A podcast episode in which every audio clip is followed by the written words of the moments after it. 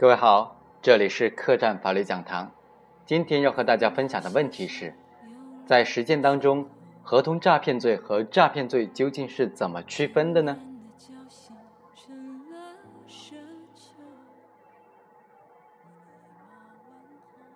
刑法第二百二十四条规定啊，有以下情形之一的，以非法占有为目的，在签订履行合同过程当中骗取对方当事人财物，数额较大的。处三年以下有期徒刑或者拘役，并处或者单处罚金；数额巨大或者有其他严重情节的，处三至十年的有期徒刑，并处罚金；数额特别巨大或者有其他特别严重的情节的，则处十年以上的有期徒刑或者无期徒刑，并处罚金或者没收财产。第一，以虚构的单位或者冒用他人名义签订合同；第二。以伪造、变造、作废的票据或者其他虚假的产权证明做担保的；第三，没有实际履行能力，先履行小额合同或者部分履行合同的方法，诱骗对方当事人继续签订和履行合同的；第四，收取对方当事人给付的货物、货款、预付款或者担保的财产之后逃匿的；第五，以其他方法骗取对方当事人财物的。刑法第二百六十六条有规定。骗取公司财物，数额较大的，处三年以下有期徒刑、拘役或者管制，并处或者单处罚金；数额巨大或者有其他严重的情节的，则处三至十年的有期徒刑，并判处罚金；数额特别巨大或者有其他特别严重的情节的，则处十年以上有期徒刑或者无期徒刑，并处罚金或者没收财产。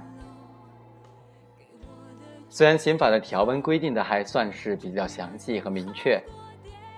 但是在我们日常的办案过程当中呢，诈骗罪和合同诈骗罪究竟是怎么区分的呢？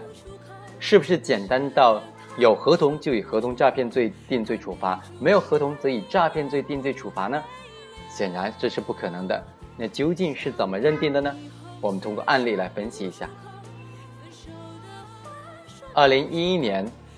被告人葛某等等三人在与某公司收购碎布料期间，经事先商量。采用事先偷偷的在运输车辆上装入一点五吨的石头，然后过磅，然后偷偷的把石头卸掉，去装卸碎布料，再过磅，然后再根据两次的过磅的结果计算车上碎布料的重量。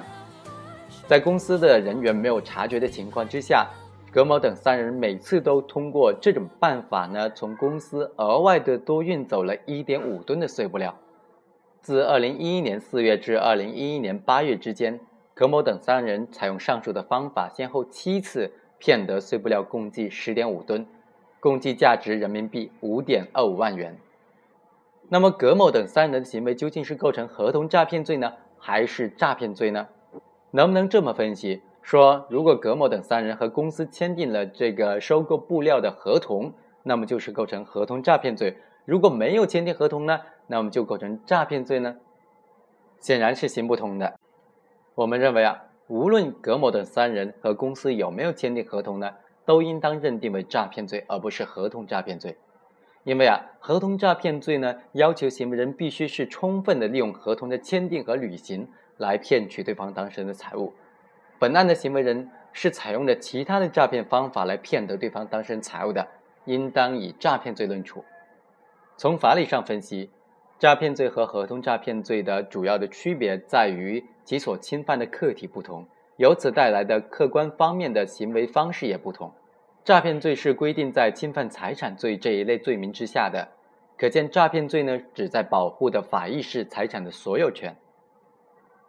而合同诈骗罪规定在破坏社会主义市场经济秩序罪中的扰乱市场秩序罪这一类罪名之下的，主要的保护法益是市场秩序。由于合同是市场经济活动当中的一项非常重要的内容，是人们进行经济活动赖以信任的基础，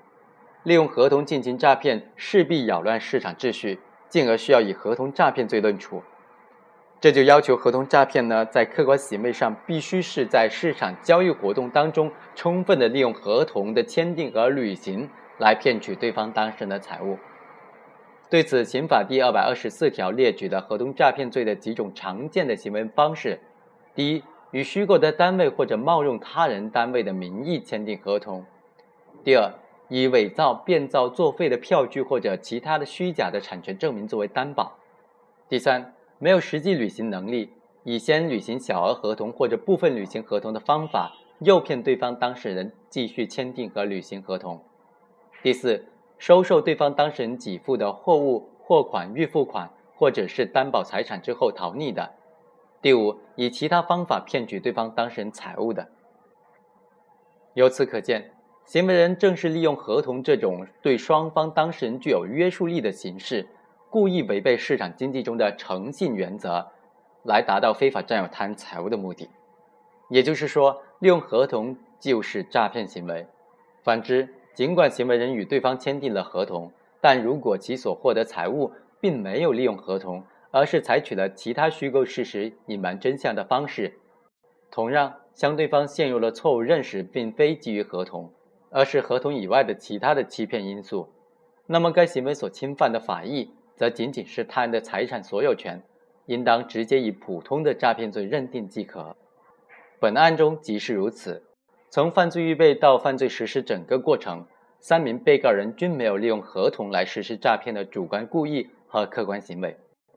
从主观方面来看呢，三个被告人自始至终都没有利用合同的签订和履行来骗取对方当事人财物的故意。尽管合同诈骗中的合同包括口头合同在内，但是一般来说，行为人如果利用合同来进行诈骗的话，那么通常会呃与对方当事人签订正式的书面合同，以此来获得对方的信任，进而骗取对方当事人的财物。然而在本案当中，本案被告人与纺织公司并没有签订形式上更加具有约束力的书面合同，在交易时采取的是一手交钱一手交货，即钱货两清的方式。合同的签订与否在本案中并不是很重要。从客观行为上看呢，即使被告人与公司签订的收购碎布的合同，也不可能构成合同诈骗罪。因为三名被告人并没有利用签订合同、履行合同来实施诈骗，而是采取了合同之外的其他的诈骗方法，也就是在碎布称重的过程当中，通过事先在空车上装载石头、水等等，以增加空车的自重，在装载碎布前呢，再将这些石头和水卸掉，使被害人对一车的碎布的真实重量产生错误认识。并基于该错误认识而交付财物的手段进行诈骗的，所以总体上看来，本案三名被告人都没有利用合同来实施诈骗的故意和行为，因此以诈骗罪定罪处罚，而不是以合同诈骗罪来定罪处罚呢，是比较合适的。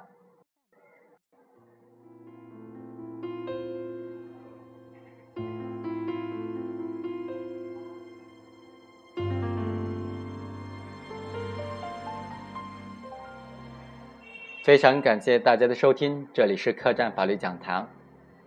以上就是本期的全部内容，下期再会。